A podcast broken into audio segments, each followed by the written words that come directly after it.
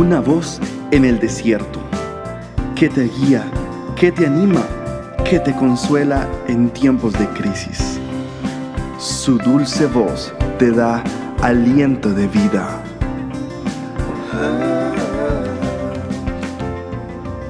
Red de Mujeres Embajadoras. El ayuno también rompe ciclos de fracaso y de derrota. Decía el apóstol Pablo, ¿y qué acuerdo tiene Cristo con Belial? Cristo nos redimió de la maldición de la ley, hecho por nosotros maldición, porque escrito está, maldito todo el que es colgado en un madero. Pareciera que el fracaso y la frustración son su suerte en la vida. Está su vida caracterizada por continuos contratiempos y desgracias.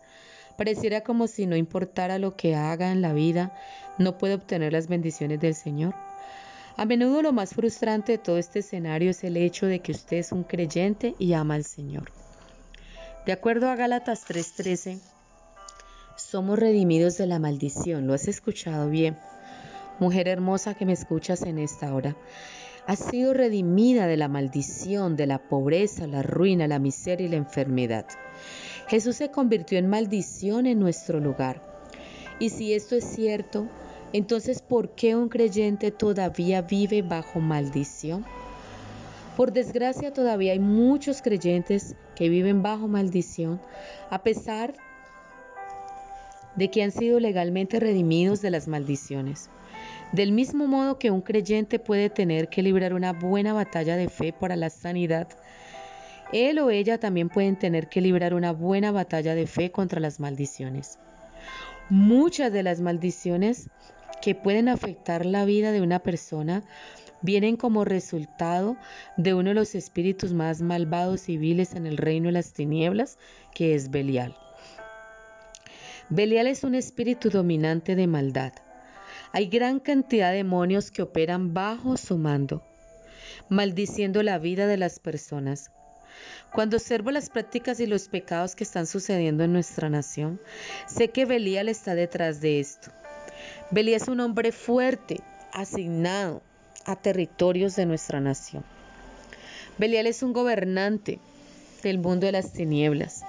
Y Jesús nos enseñó la necesidad de atar al hombre fuerte con el fin de saquear su casa.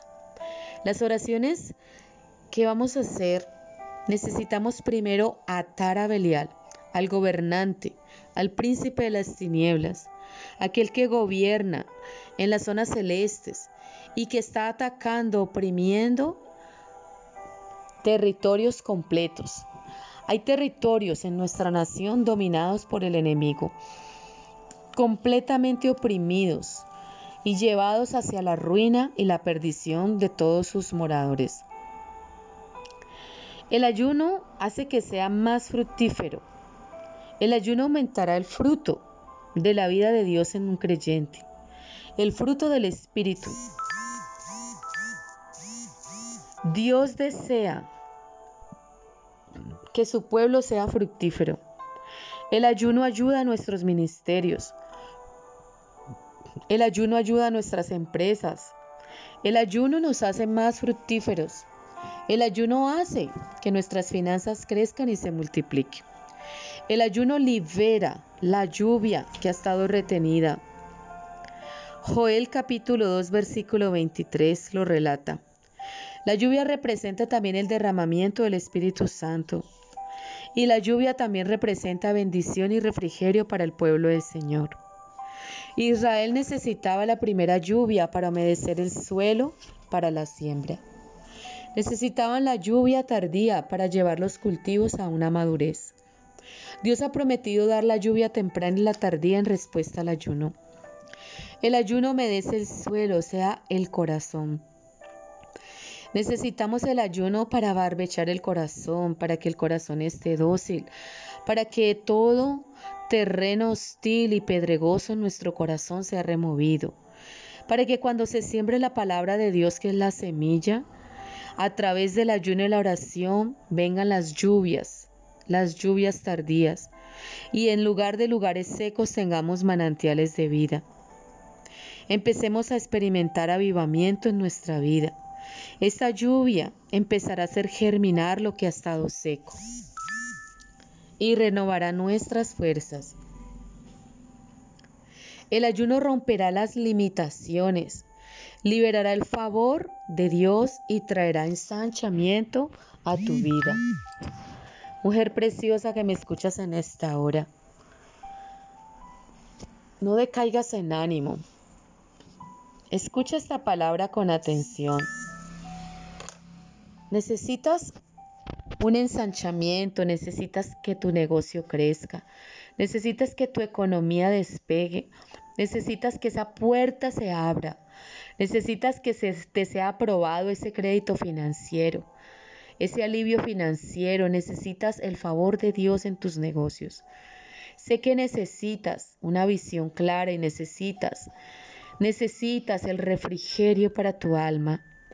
El ayuno fue parte de la derrota de los planes de Amán para destruir a los judíos. Toda la nación de Israel fue liberada por el ayuno. Esther fue parte del instrumento que Dios usó para rescatar a su pueblo, para salvarlo del exterminio. Los judíos no solo derrotaron a sus enemigos, sino que también crecieron, se ensancharon. Imagínate, Mardoqueo, que era un judío fiel, fue ascendido, fue promovido. En lugar de que perdiera su vida y que perdiera sus bienes y que le fuera quitado su puesto y su lugar, él fue puesto en lugares de eminencia.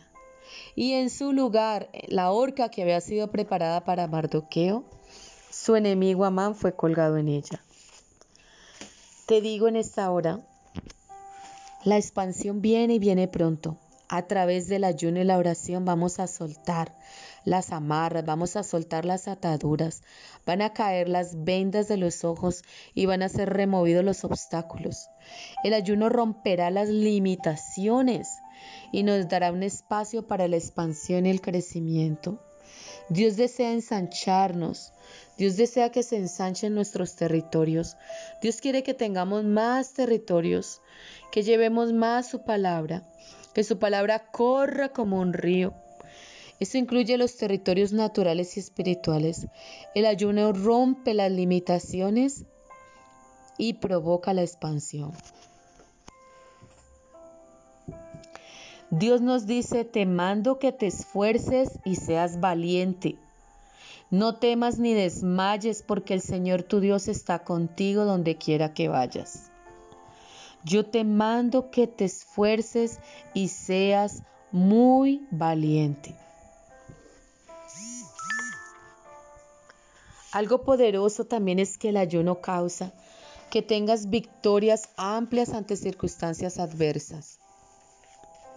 Relatan las escrituras que el rey Josafat tenía que enfrentar grandes ejércitos, los ejércitos de Moab, los ejércitos de Amón y los ejércitos de Edom se enfrentaba a enormes obstáculos. El ayuno le ayudó a este varón a derrotar a estos enemigos. El ayuno concedió la victoria que parecía tan fugaz. En medio de una derrota, Dios levantó la vida de Josafat. Josafat hace un llamado al ayuno a todos, todos sus ejércitos. El miedo es una fortaleza que a veces los creyentes nos impiden superarnos. Pero a través del ayuno se rompe todo poder demoníaco en nuestras vidas. Se rompe el temor, se rompen los lazos de impiedad, se rompen las ligaduras de impiedad, se quitan los yugos, pesados yugos que el enemigo ha puesto en nuestro cuello, en nuestra cerviz, doblegándonos a servidumbres. Cuando el Señor nos ha puesto para que seamos reyes y gobernantes y no que seamos súbditos y esclavos.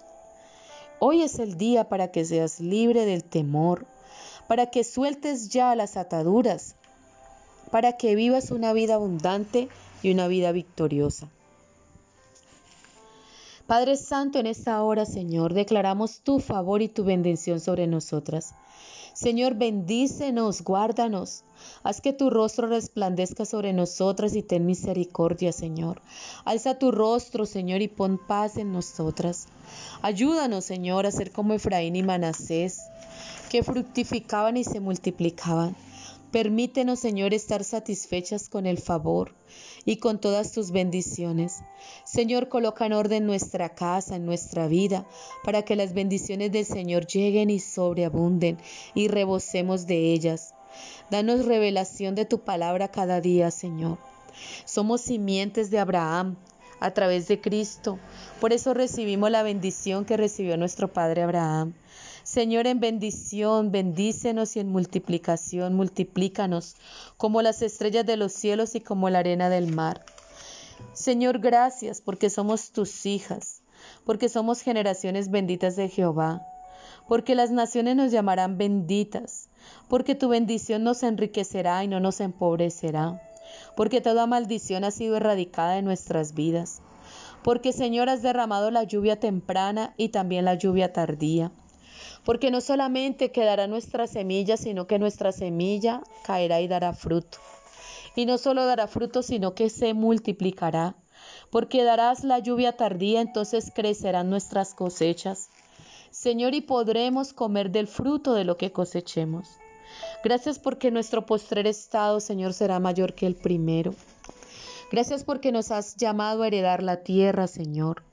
Nos has llamado, Señor, a ser favorecidos sobre esta tierra. Sé que nos has favorecido aún en medio de nuestros enemigos y no triunfarán sobre nosotros. Señor, es tiempo, es tiempo de que llevemos la salvación, la salvación, Señor. Gracias porque ensanchas nuestro territorio y gracias porque somos altamente favorecidos. Con tu ayuda, Señor, permítenos que no seamos tierra seca, no seamos desiertos, Señor, que no florecen, sino que como dice tu palabra, el desierto florecerá. El desierto florecerá. Señor, los cipreses también darán sus flores y su fruto. Gracias, Señor, porque el desierto y el yermo florecerá. Y aún en el desierto habrán manaderos de agua, corrientes de agua, Señor.